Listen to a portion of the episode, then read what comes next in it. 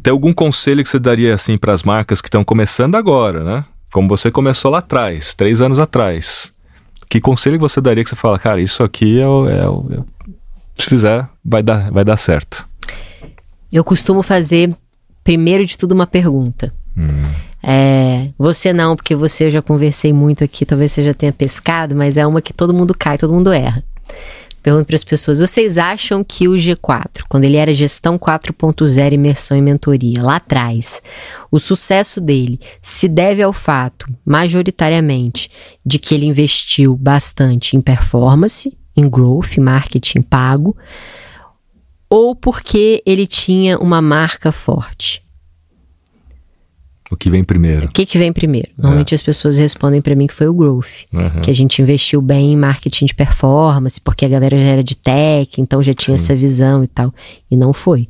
O sucesso se deu porque a gente tinha três marcas fortes e a gente plugou produtos nessas marcas fortes, que era o Thales, o Alfredo Nardon, e a gente desenvolveu uma outra marca forte, que era o G4 Educação, e pudemos plugar produtos nessa marca forte, que é o G4 Educação. Fato é que hoje a marca em si gera mais lead e que ela gera lead orgânico. Então as pessoas hoje se conectam com essa marca. Preocupe-se em criar uma marca forte.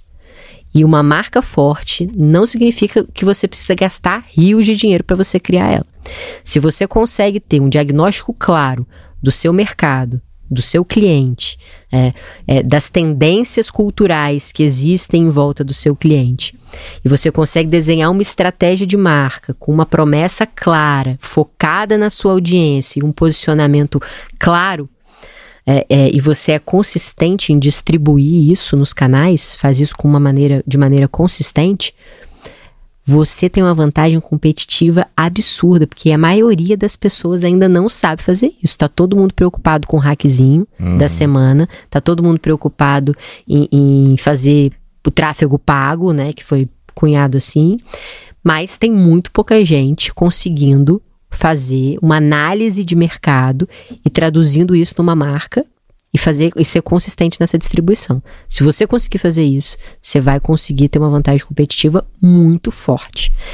As pessoas compram mais marcas do que elas compram ofertas. E lembrem-se, pessoal, você que está aí na, na, internet tentando produzir conteúdo de propaganda o tempo todo, as pessoas são mais movidas a emoções do que a ordens.